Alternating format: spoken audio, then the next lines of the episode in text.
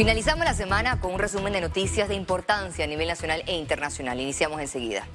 Y en estos momentos, en el casco, jóvenes realizan una vigilia como parte ante el alto costo de la vida. Los jóvenes rechazan el manejo de las autoridades ante las solicitudes de la población. Además, cuestionan la falta de transparencia y rendición de cuentas dentro de la gestión gubernamental.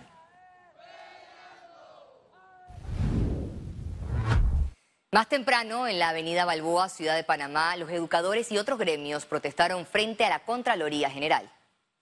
Los docentes salieron desde la Iglesia del Carmen y llegaron hasta la Contraloría para exigir respuestas ante el alto costo de la vida a pesar de las medidas anunciadas por el presidente de la República, Laurentino Cortizo.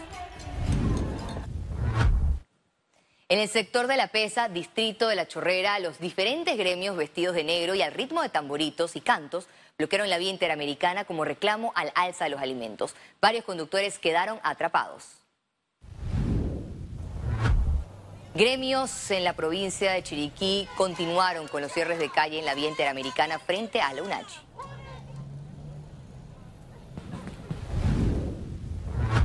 El director del IDAN, Juan Antonio Ducret, mostró su preocupación por los cierres de calles que evitan el traslado de insumos para las potabilizadoras del interior del país. La situación afecta de manera general porque ya no es solamente el cloro. En, Bocas del Toro el sulfato aluminio también ya tiende a llegar a su límite. Eh, los camiones cisternas se están quedando sin gasolina para poder hacer las rutas a las poblaciones que atienden. Autoridades y gremios se declararon en sesión permanente hasta llegar a un acuerdo sobre los precios de combustibles. El vicepresidente Gabriel Carrizo llegó a las negociaciones en la Escuela Normal Juan Demóstenes Arosemena en Veraguas. El gobierno buscará establecer un puente de comunicación para que los gremios de docentes, las asociaciones, grupos indígenas y sindicatos del interior del país se trasladen a la mesa del diálogo de la ciudad capital. El encuentro que intenta de forma pacífica lograr las soluciones a las reclamaciones sociales de los manifestantes tiene a la Iglesia Católica como mediadora. Los necesitamos a ellos también en la mesa del diálogo para que podamos encontrar soluciones, sabiendo que este diálogo es un, proceso eh, que es coyuntural en este momento, pero que puede ser la oportunidad para que entre todos podamos de verdad elaborar una hoja de ruta.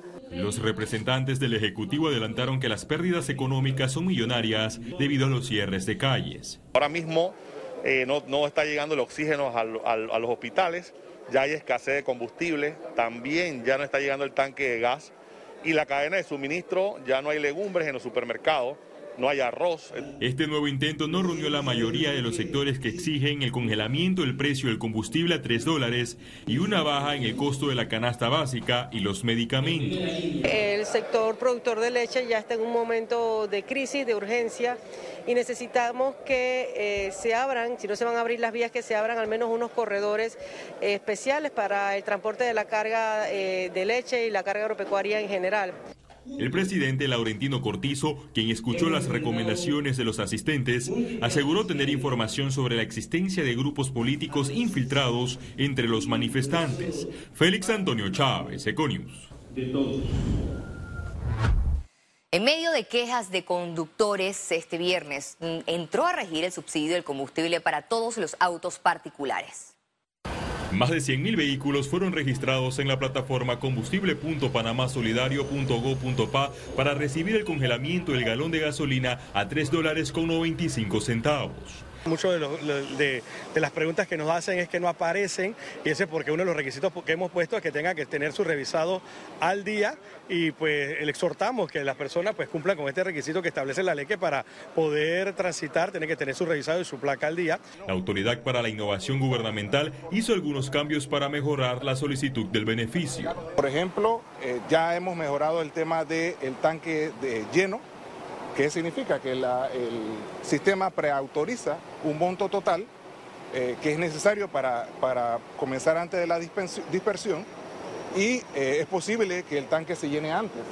Esto permite, esta mejora ya que ya hicimos, permite que el sistema recalcule en función de cuánto finalmente se llenó el tanque y determine eh, cuánto es el monto a, monto a pagar. La Codeco realizó un recorrido en las estaciones de combustible y verificó que los precios guarden relación con los que fueron anunciados.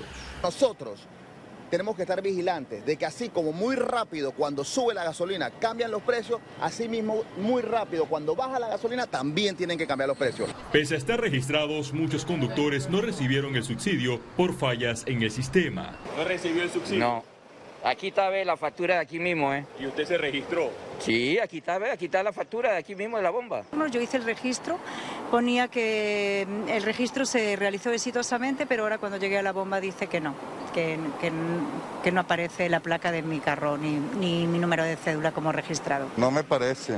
No me parece porque hay muchos viejitos como yo que no, no manejan el internet y no manejan nada y no pueden usarlo. El congelamiento de la gasolina será por tres meses prorrogables. Félix Antonio Chávez, Econius. La audiencia por el caso de corrupción o de brecha en Panamá será pública y transmitida por los medios de comunicación. El órgano judicial informó que permitirá el acceso de los periodistas a la audiencia programada para el próximo lunes 18 de julio al viernes 5 de agosto del 2022 en el Tribunal Superior de la Liquidación ubicado en el Palacio de Gil Ponce de la Corte Suprema de Justicia. Por este caso hay más de 50 personas imputadas por supuesto blanqueo de capitales, entre ellos los expresidentes Ricardo Martinelli y Juan Carlos Varela. Economía. Hoteles en la ciudad de Panamá empiezan a sufrir pérdidas económicas por las protestas. En la ciudad de Panamá, que estaba más tranquilo al principio de las protestas, también se están empezando a sentir reservas a partir de esta semana, a principios de esta semana, sobre todo en eventos corporativos, en eventos de reuniones y demás, donde muchas personas han decidido cancelarlo y sabemos que son pérdidas de casi millones de dólares en la hotelería en Panamá y en todo el sector.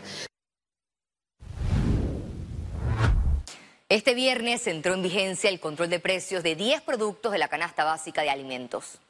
Con esta pérdida implementada por el Gobierno Nacional, unos 18 alimentos de la canasta básica de alimentos estarán bajo el control de precios como alternativa al alto costo de la vida.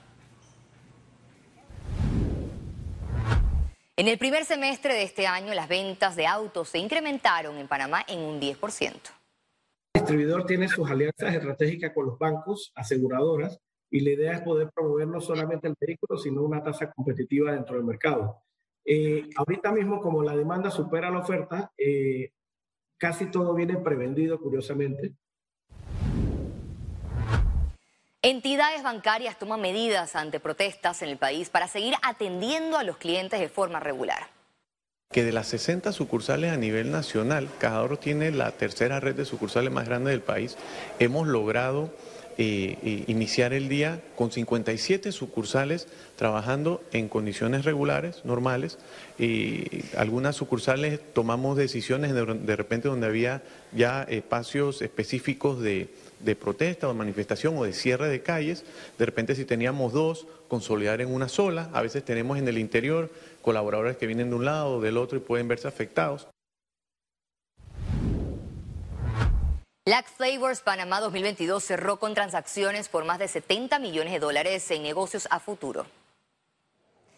Este encuentro de negocios de alimentos y bebidas de América Latina y el Caribe terminó con más de 1.500 citas de negocios en la que la oferta exportable de Panamá y otros países participantes fue expuesta para cerrar tratos como proveedores. Durante la sesión de capacitaciones sobre comercio exterior participaron 2.850 pymes de la región.